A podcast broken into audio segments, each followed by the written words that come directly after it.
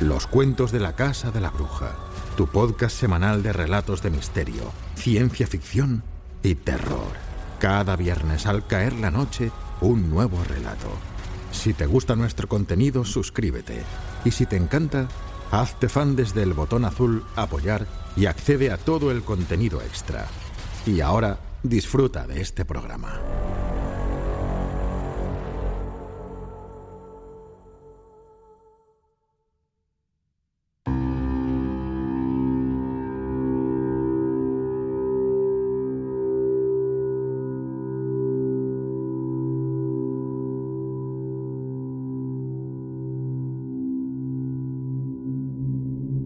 Los cuentos de la Casa de la Bruja presentan La lámina de la casa, de Howard Phillips Lovecraft.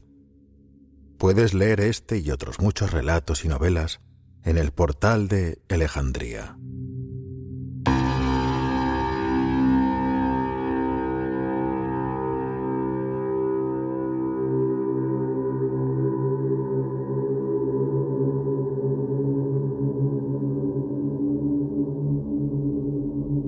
Los buscadores del horror rondan lugares extraños y lejanos. Para ellos están las catacumbas de Tolemaida y los mausoleos esculpidos de los países de las pesadillas. Suben a las torres iluminadas por la luna de los ruinosos castillos del Rin y descienden vacilantes por negros escalones llenos de telarañas bajo las piedras esparcidas de ciudades olvidadas de Asia. El bosque encantado y la montaña desolada son sus santuarios y se detienen en torno a los siniestros monolitos de islas deshabitadas. Pero el verdadero epicurio de lo terrible, para quien un nuevo estremecimiento de horror indecible es el fin principal y la justificación de la existencia, estima sobre todo las antiguas y solitarias granjas de los bosques de Nueva Inglaterra, porque allí los oscuros elementos de fuerza, soledad, grotesco e ignorancia se combinan para formar la perfección de lo horrible. La más horrible de todas las vistas son las pequeñas casas de madera sin pintar alejadas de los caminos transitados, normalmente en cuclillas sobre alguna ladera húmeda y cubierta de hierba, o apoyadas contra alguna roca gigantesca aflorante.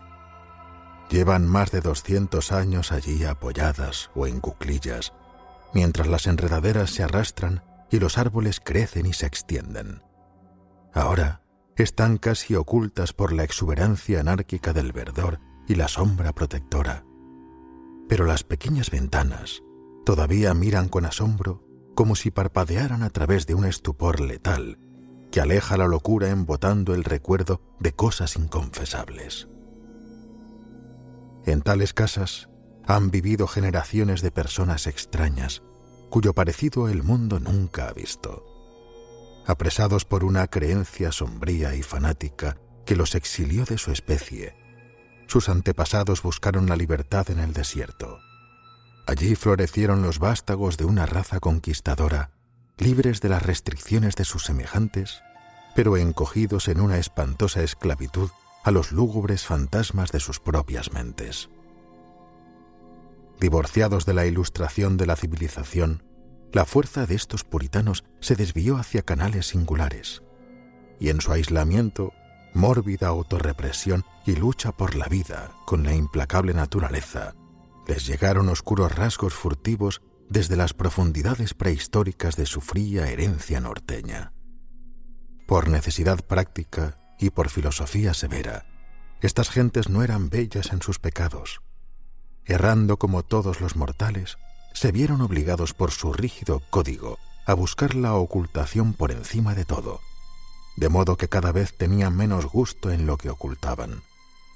Solo las casas silenciosas, somnolientas y de mirada fija en los bosques, pueden contar todo lo que ha permanecido oculto desde los primeros días. Y no son comunicativas, pues se resisten a deshacerse de la somnolencia que les ayuda a olvidar. A veces uno siente que sería piadoso derribar estas casas porque a menudo deben soñar. Una tarde de noviembre de 1896, una lluvia tan copiosa y escalofriante que cualquier refugio era preferible a exponerse. Me condujo a un edificio de estas características que había quedado destrozado por el tiempo. Llevaba algún tiempo viajando entre la gente del valle de Miskatonic en busca de ciertos datos genealógicos y, debido a la naturaleza remota, tortuosa y problemática de mi recorrido, había creído conveniente utilizar una bicicleta a pesar de lo avanzado de la estación. Ahora me encontraba en una carretera aparentemente abandonada que había elegido como el atajo más corto para llegar a Arkham. Sorprendido por la tormenta en un punto alejado de cualquier pueblo, y sin más refugio que el antiguo y repelente edificio de madera que parpadeaba con sus ventanas empañadas entre dos enormes robles sin hojas cerca del pie de una colina rocosa. Aunque distante de los restos de una carretera, esta casa me impresionó desfavorablemente desde el mismo momento en que la vi. Las estructuras honestas y sanas no miran a los viajeros de forma tan astuta e inquietante, y en mis investigaciones genealógicas había encontrado leyendas de un siglo antes que me predisponían en contra de lugares de este tipo. Sin embargo, la fuerza de los elementos pudo más que mis escrúpulos, y no dudé en subir con mi máquina por la subida llena de maleza hasta la puerta cerrada que parecía tan sugerente y secreta a la vez. De algún modo había dado por sentado que la casa estaba abandonada, pero al acercarme a ella no estaba tan seguro, pues aunque los paseos estaban llenos de maleza, parecían conservar su naturaleza demasiado bien como para argumentar un abandono total. Por lo tanto, en vez de llamar a la puerta, lo hice sintiendo un temor que apenas podía explicar. ¿Te está gustando este episodio?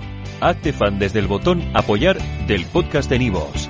Elige tu aportación y podrás escuchar este y el resto de sus episodios extra. Además, ayudarás a su productor a seguir creando contenido con la misma pasión y dedicación.